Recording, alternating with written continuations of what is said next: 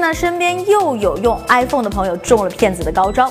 手机明明是一直在手上，怎么就被远程设置成丢失模式，恶意锁定了呢？iPhone 的丢失模式原本是为了确保用户不小心弄丢手机以后，可以登录 iCloud 远程查找锁定手机。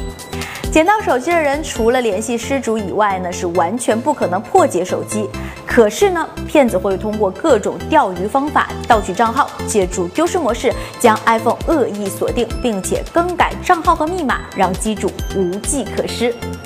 为了找回 ID 信息以及解锁手机，很多朋友不得不乖乖的交钱认栽。如果真的是不幸中招，最可行的办法呢是向苹果官方提供包括购物发票、盒子等购买凭据，让他们来处理。但这种方法呢程序繁琐，而且好多人压根儿就没见过发票长什么样。或者呢可以通过更换基带等硬件的方法来强制解锁，但这么做不仅费用高昂，手机更有彻底变砖的风险。最简单的方法其实是防范于未然，开启二次验证。登录 Apple ID 官网，点击开启二次验证，并且按照步骤输入信息就可以啦。开启之后呢，即使骗子有了你的账户密码，没有密钥的话，也是不可能远程锁定你的设备的。在公共场合呢，大家一定要记得保护好自己的个人信息，不要随便点开链接就输入密码。